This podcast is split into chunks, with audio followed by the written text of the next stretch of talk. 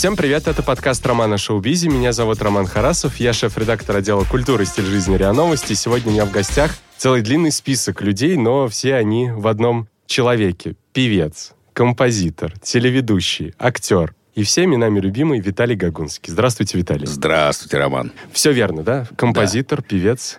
Здравствуйте, дорогие слушатели. Да, он же Гога, он же Жора, он же Гоша, он же Кузя. И интересно, что у меня фамилия Гагунский, и все детство меня называли Гога. Ну, как моего папу.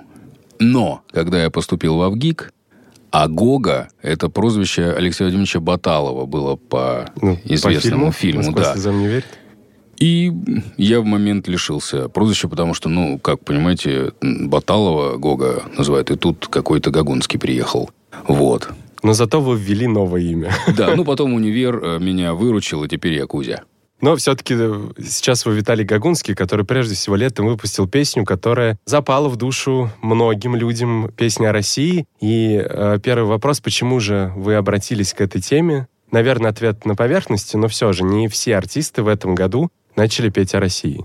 Почему? Ну, во-первых, потому что песня красивая. Давайте так. Э, смыслы важны, и смыслы важны, когда они в красивой упаковке. Потому что просто сегодня вещать, есть такой уже термин и в интернете, «ура, патриоты». Да, это немножко, понятно, вызывает моментами даже отторжение. Но когда это сделано элегантно, красиво, как в песне «Россия», где не просто «Россия, Россиюшка», «Березовые березушки», это тоже здорово, это тоже мощно, но когда идет фраза «прописано сердце по адресу детства», от этого нам никуда уж не деться, это, это другое.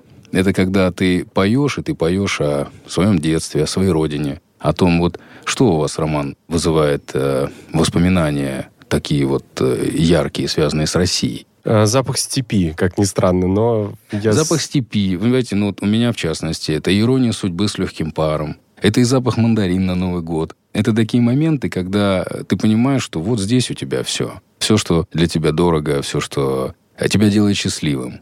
Это запах черемухи в мае, это сирени. Это, ну вот, вот это все. Это, это говорится о том, что прописано сердце. И поэтому, а и плюс еще в повестке. И скажу честно, с приездом э, Юры Бардыша началась такая серьезная музыкальная карьера у меня. То есть я все как-то к ней присматривался. И начинал как э, композитор в 2004 году сам, сам Сергей Скрипка, народный артист э, России, я даже могу ошибаться, но, по-моему, Советского Союза, выдающийся дирижер, на мой взгляд, который в, одновременно держит до 150 инструментов в голове. Вы себя представляете?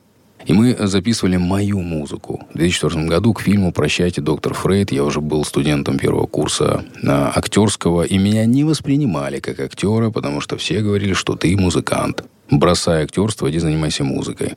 Но, как-то видите, все и, к слову говоря, если кто-то еще не знает, э, еще раз напомним, все, кто создавал эту песню, они украинцы. Представляете?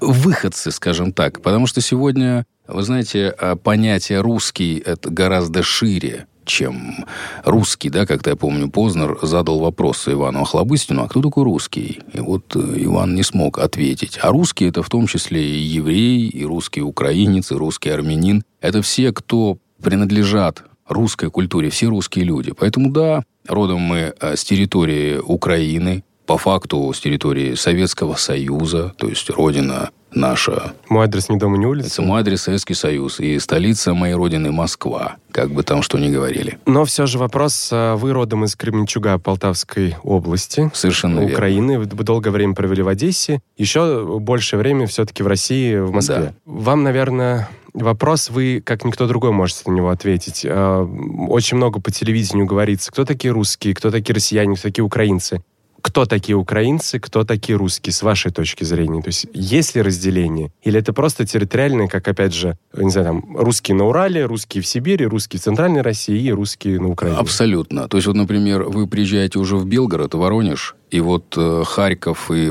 уже диалект один – то есть вот, вот так говорят, ну что ты, водка. То есть ты приезжаешь в Белгород, ты, я уже понимаю, что я в Кременчуге практически. То есть разницы ментально нет никакой, от слова абсолютно. Люди выглядят одинаково, говорят одинаково, общаются одинаково, такой казацкий задор, вот, значит, такая мощь.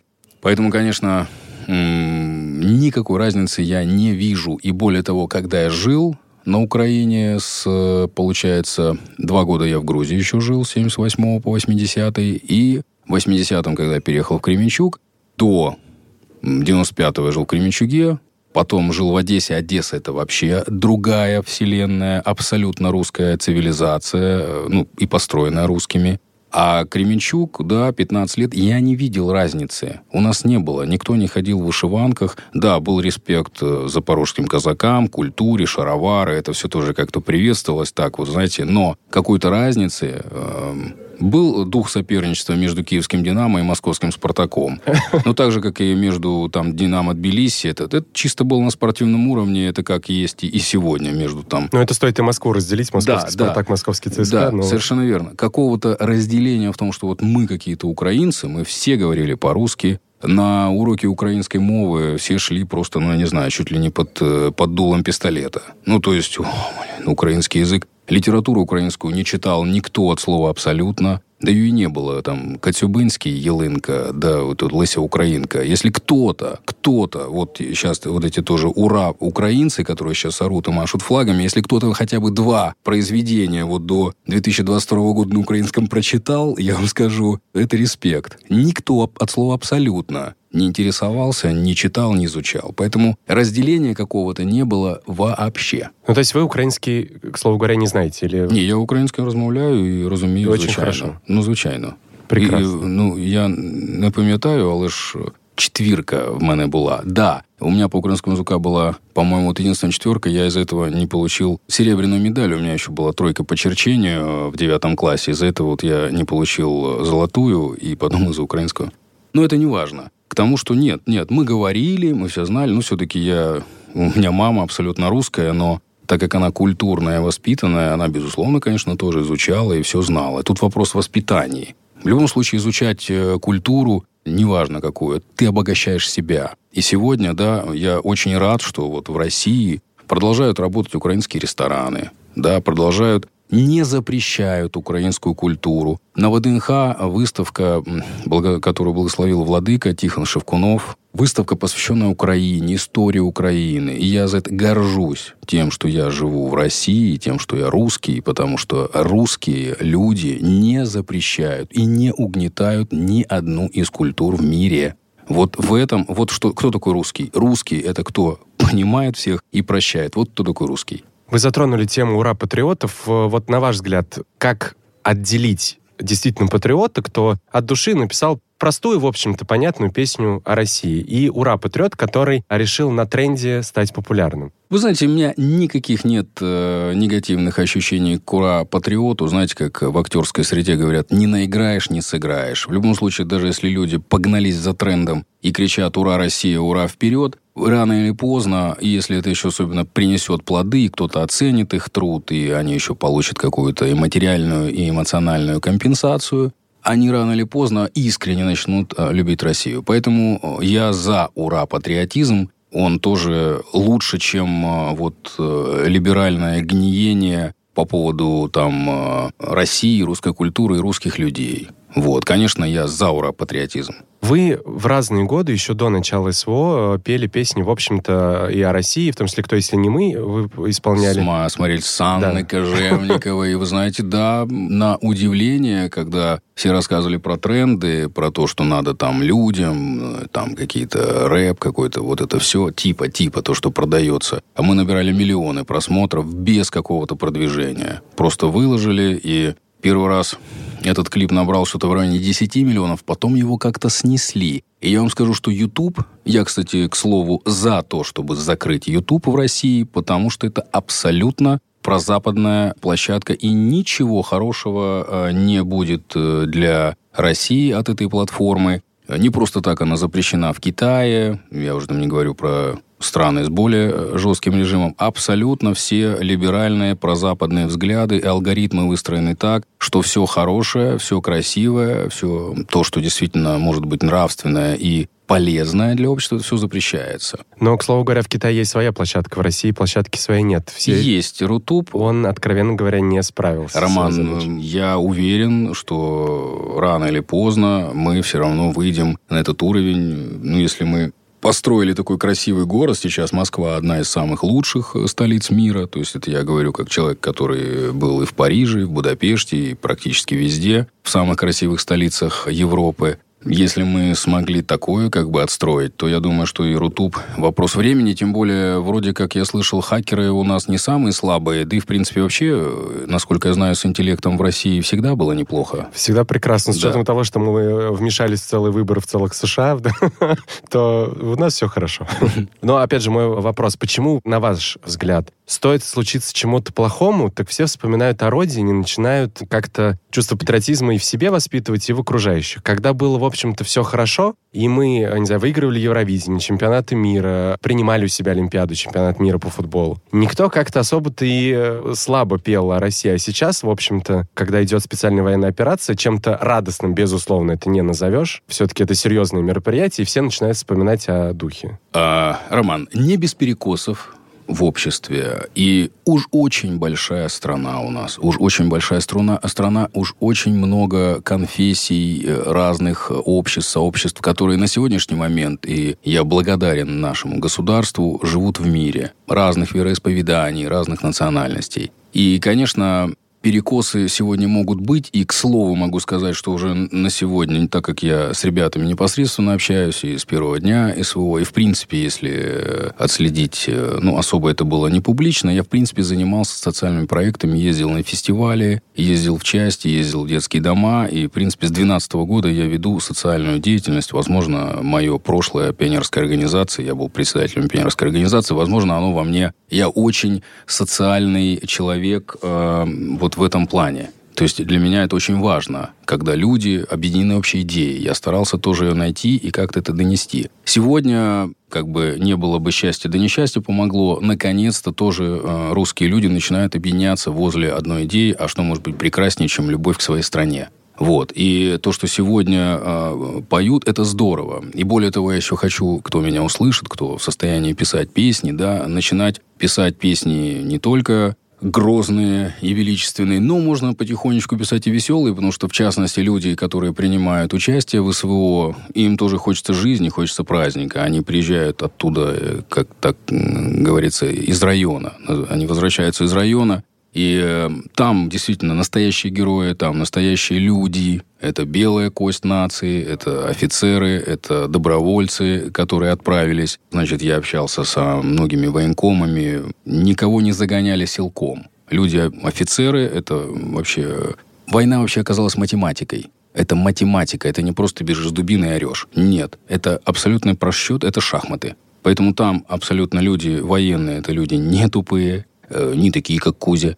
Это люди абсолютно грамотные, образованные, дисциплинированные. Это сталь. Вот. Но военная операция их работы, в конце концов. Да, они будут рады тому, что в тылу, в тылу их дети и жены продолжают жить нормальной жизнью, и радуются, слушают веселые песни, ну, в меру, понятно, не пошлые, да, потому что радостные. Есть песни радостные и светлые, а есть пошлятина, которая у нас царила до вот начала СВО, вот эти все голые женщины с губами на фоне арендованных лимузинов у знакомых миллионеров. Так, поэтому эта вся чепуха немножко так слетает и э, должна все-таки мне очень понравилось, как ты себя представил э, в начале нашего подкаста. Э, да, культура, все. Должна быть культура. Вы опередили мой вопрос несколько, но чуть-чуть его тогда сделаю конкретным. Вы неоднократно были в зоне СВО. О чем просят люди там? радости, вы сказали, а вот а какие-то материальные вещи. Просят что-то привезти, возможно, или кого-то привезти, попросить э, выступить на концерте, например. Были какие-то просьбы?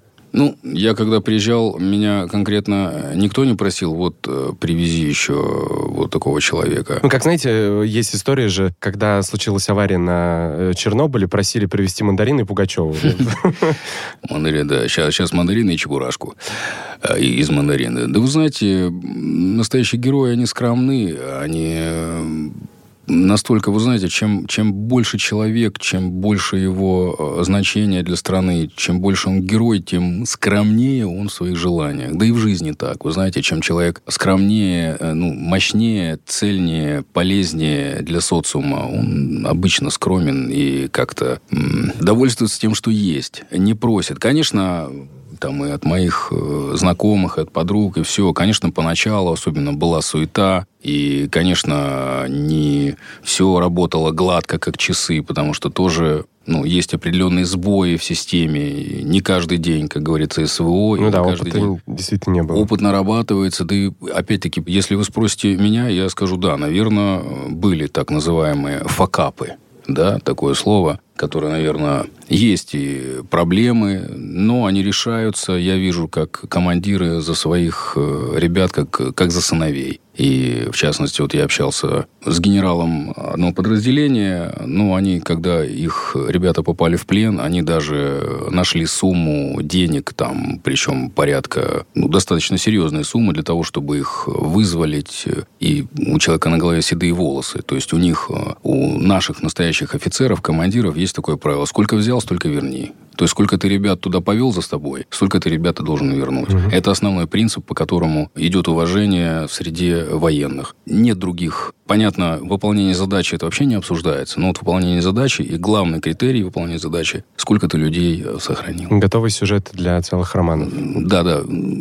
Вот и вчера, кстати, в паблике везде у Подоляка Юрия, да, вот как раз герой Российской Федерации, посмертно Потапов Александр, который получил, который спас мирных жителей там, ценой своей жизни. Вот вчера у него родилась дочь, и третья дочь, и жену все встречали, заботятся о ней. Я тоже знаю, что там решили многие вопросы бытовые. То есть братство военное есть, э, будет. И вообще на таких людях э, строится наша страна. Пока такие люди есть, вот мы с тобой спокойно сидим, общаемся в теплой студии и рассуждаем. Да, безусловно, это правда. И рассуждаем о культуре. Поэтому еще раз хочется сказать э, ребятам э, слова благодарности и низкий поклон обычные люди спрашивают у артистов, почему вы не ездите в зону СВО, так даже с возмущением. Артисты, которые там были, э, говорят, что это, в общем-то, не так просто выступить э, в зоне. Что вы можете сказать? Да, Какие... безусловно, это не так просто, и это и небезопасно в плане того, что там э, идет рассредоточение, да, там даже вот особо, ну, ты не соберешь там больше 20 человек для того, чтобы выступить 30, вот именно непосредственно в зоне СВО, да, потому потому что туда ребята, конечно, приезжают на командировку, а в командировку они отдают себе отчет, что это непросто, и поддержка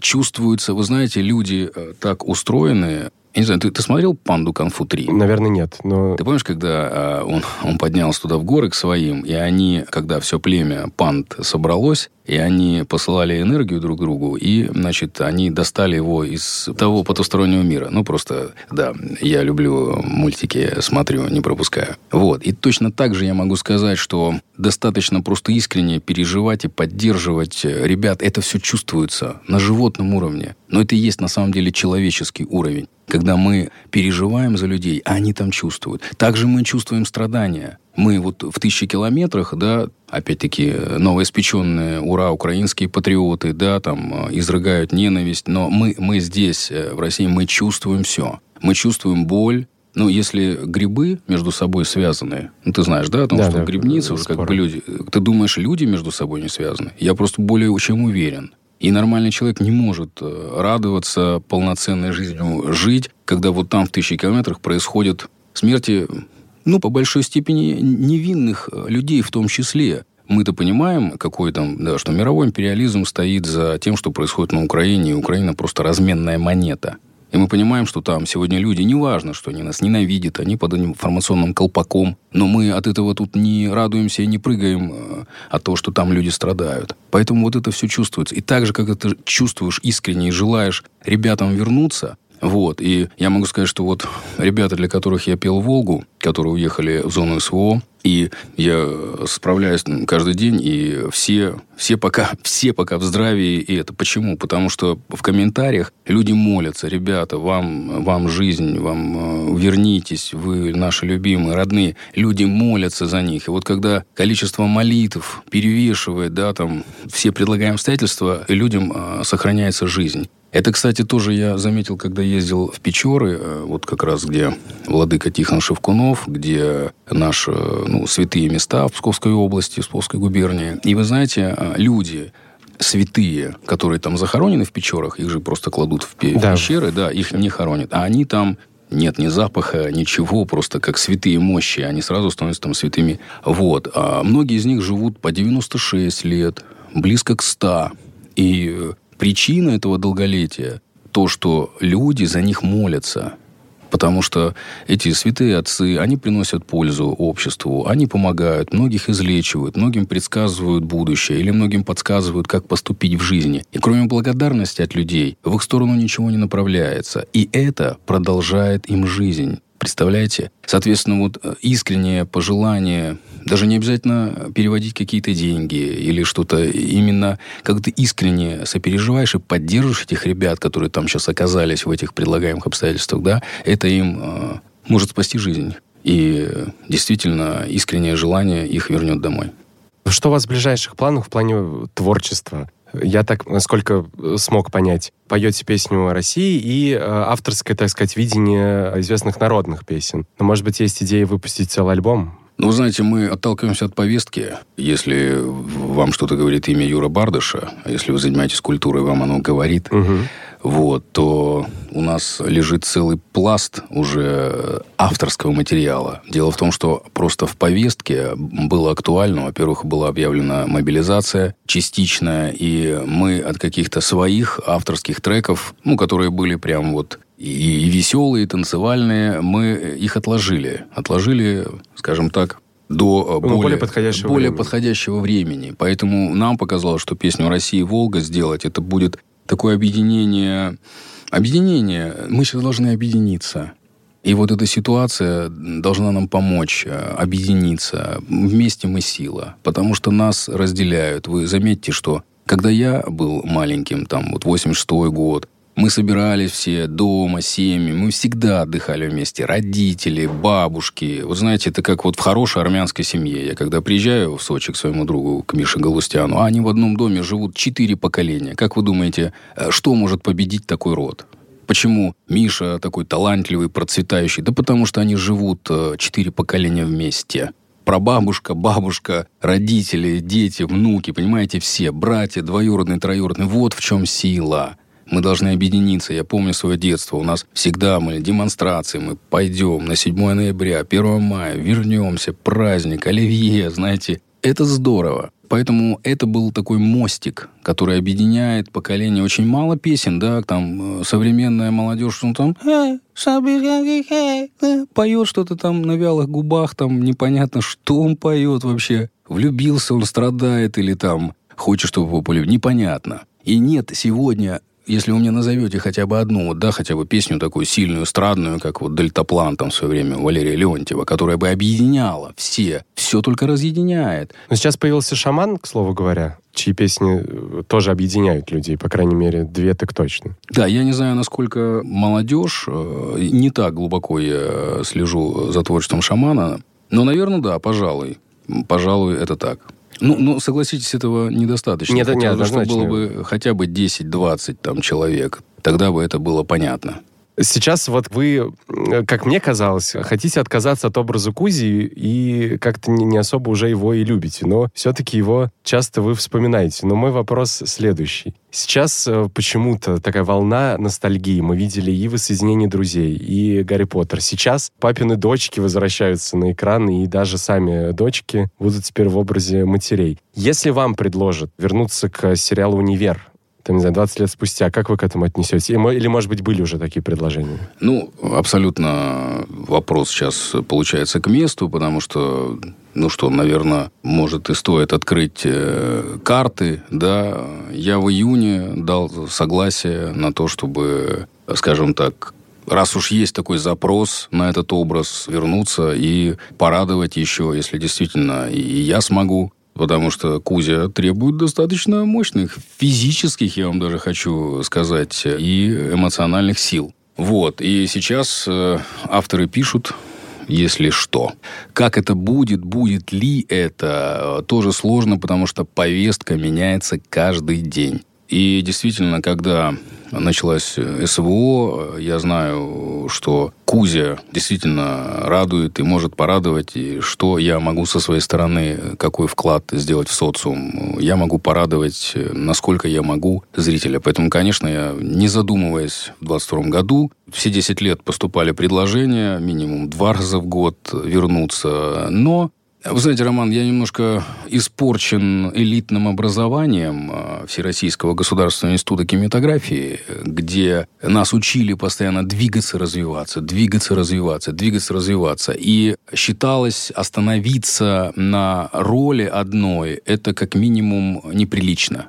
И я скажу, почему правы были мастера. Потому что за пять лет, да, я создал Кузю, отшлифовал, и все оценки были рабочие, я все знал про него. Но я просто не мог больше ничего другого сыграть. То есть я приходил на кастинг другой, и я скатывался просто в оценке Кузи, как по рельсам, как по маслу. Уже тебе легко. Человек-то, в принципе, склонен к тому, чтобы расслабляться. И каждый раз э, напрягаться, особенно, скажу, духовно напрягаться гораздо сложнее, чем физически. Просто вот в разы. Вот заставить, скажу честно, пришел недавно на пробы, мне говорят, ну все, ты на краю пропасти, давай вот, значит, играй, значит, там, кричи на свою мать. И я как-то так, знаете, я раз попробовал, два, смотрю, у меня уже тут под лопаткой схватило, шею схватило, я уже прям напрягся весь, потом говорю, знаете, я, наверное, не смогу сыграть эту сцену.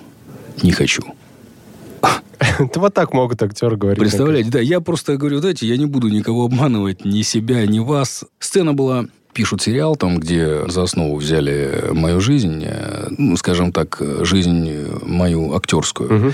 Вот. Э, ну, то есть я послужил э, прототипом, прототипом да, прототипом героя. И этой сцены не будет в сериале. Они ее просто написали, чтобы понять мою пластичность и понять, насколько я сегодня готов двигаться эмоционально в ту или другую сторону. И мне, конечно, как, э, скажем так, профессионалу, и тем более там бывшему спортсмену, признаться в том, что я вот что-то вот сейчас не могу, я говорю, там вот говорю, ну, целесообразно ли это сейчас? И потом, э, то есть я уехал немножко с неоднозначными как бы ощущениями, а потом понял, да здорово, наверное, в этом и есть профессионализм, когда я могу понять, тоже распределить себя. Зачем тут себя гробить, когда я могу распределиться и, и дать э, в любом случае лучше продукт, который послужит продюсерам будет выгоднее, и зритель от этого еще больше порадуется, чем... Ну, то есть вот так попробовали, и э, вот. Это очень здорово. И немного о личном. Вы сказали про армянскую семью Михаила Галустяна, но тем не менее у вас так получилось, к сожалению. Если кто-то не видел программу Бориса Корчевникова, как раз Виталий рассказал, что папа на Украине, mm. и вы, я так понимаю, все еще не восстановили с ним отношения. Роман, я более того скажу, что мало кто сумел сохранить адекват именно в тех условиях, и за это нельзя осуждать людей, которые там остались. Не знаю, как бы каждый из нас там поступил, когда под восьмилетним колпаком информационным вам показывают, что на вас напали мародеры, оккупанты, и показывают, понятное дело, а сегодня, ну, если говорить о, о создании фейковых новостей, ну, так как ты работаешь в этой э, сфере медийной, ты понимаешь, как это несложно делать, особенно если Правда это... просто Особенно если за этим стоят такие монстры фейковых новостей, как американские э, пропагандисты и британские, которые, знаешь, есть такая хорошая ирландская пословица, если вечером два ирландца соседа подрались, значит, утром к ним заходил англичанин. Вот, поэтому Как делаются фейковые новости, нам об этом и во ВГИКе даже рассказывали, хотя мы не журналисты. Просто показывали, как можно создать событие, взять просто 20 людям, заплатить с транспарантами под Белым домом и камерой, взять так снять, чтобы будет ощущение, что вся страна вышла и вся страна против. Понятное дело, там люди сейчас находятся, их только надо, ну, им только можно посочувствовать, посопереживать. Они уже сами устали от своей ненависти, они уже там, ну, я не знаю, насколько вообще хватит человеческих сил ненавидеть такое количество времени. Просто оставить людей надо в покое. Сойдет пелена, когда мы возьмем э, контроль, информационный контроль над Украиной, э, рано или поздно это все равно случится, потому что, конечно, тоже а мы все-таки тут, а ресурсы постоянно из Запада и все это, постоянно то, что они накачивают Украину. Я думаю, если бы просто сегодня Штаты и Англия просто бы отказалась от поддержки Украины, Украина бы сдалась завтра. Нет у Украины ни своего ресурса, ни своих заводов, ни своего вооружения, ничего. Поэтому, конечно, не сейчас это надо просто смириться с этим, принять как данность, не поддаваться тоже желанию отвечать, то есть проклятиям всем, ненависть там, ну, люди поплыли там. Но, но осуждать их за это тоже нельзя ни в коем случае. Они тоже видят сейчас, они оказались тоже в аду. Они сейчас живут там без света, без всего, без тепла, смерти и, в общем, кто может сейчас предъявить простому украинскому да, человеку, что можно предъявить? Условия. Экстремальные условия. Только пожалеть, посочувствовать, помолиться, пожелать им и всем нам, чтобы это быстрее э, закончилось. Чем вас радует дочь? Чем особо гордитесь? Дочь звезда. все-таки хочет быть звездой? Вы знаете, в детстве она не хотела быть звездой. И я, опять-таки, как представитель э, актерской, культурной... Вы испорчены хорошим образованием. Испорчен да, хорошим образованием, да. Я, вы знаете, в театре Станиславского даже родители и дети э, меняли фамилии. То есть нельзя было там вот Баталов, а его дядя в этом же театре работал под фамилией Аталов. Ну, поменял, да. потому что нельзя было работать вот э, в одних фамилиях. И э, я тоже, понятно, боялся оказаться э, субъективным папочкой, который, знаете, как и все, ну... Ну, все любят своих детей. Это не секрет, да. Кто самый талантливый? Ну, конечно же, мой ребенок. Это уже даже не только в еврейских семьях, это уже во всех семьях. Вот. И, конечно, когда я говорю... А, но когда так получилось, что в 4 годика я вывел на сцену один в один, и я увидел Значит, что это не просто моя точка зрения субъективная. Я увидел результат. Я понял, что это... Мы все тогда очаровались да, вашей да, дочерью. Что это, что это не просто... Да, Роман, вот, видите, это... И я говорю, Милусик, ты звезда. Она говорит, я не хочу быть звездой. Я говорю, почему? Ну, потому что звезда — это что-то далекое и холодное. Ты представляешь? Ну, не секрет, да, что дети иногда говорят такое, что взрослые сядут думать, вот мы сейчас такое, и не придумаем так красиво с тобой, как вот э, говорит ребенок. Но сейчас, видимо, повзрослел и хочет быть... А, ну, ну, не холодный и далекой, но тем не менее. Я рад, что с ней это происходит сейчас. В это тоже надо все наиграться, в это тоже все это должно как бы пройти. Э, настоящий артист, он понимает, что все он должен посвятить людям и Богу. То есть настоящий артист понимает, в чем его миссия. Только это его э, сможет удержать и э, в счастье, и не даст ему опустошиться. Потому что успех может опустошать.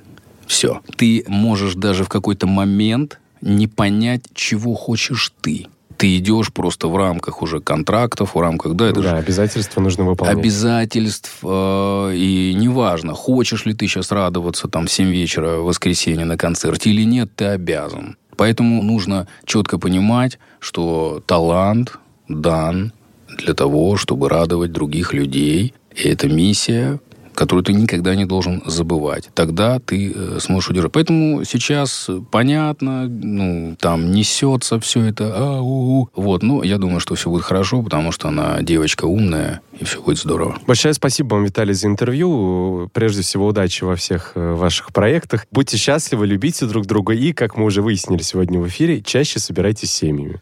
Да, друзья, сегодня время, когда нужно объединяться. Мы забыли, что настоящее счастье и радость в нашей жизни – это другие люди, наши родные люди. Все, что мы можем в этой жизни подарить, это свою любовь и получить. Никакие материальные э, блага не сделают вас счастливыми, так как духовные и радость общения. Так что Вот я сейчас прям сижу в студии, передо мной вот красивые люди, девушки, которые сейчас э, предчувствуют э, прибытие весны на территории Российской Федерации. Так что, друзья, всем любви и счастья. До встречи.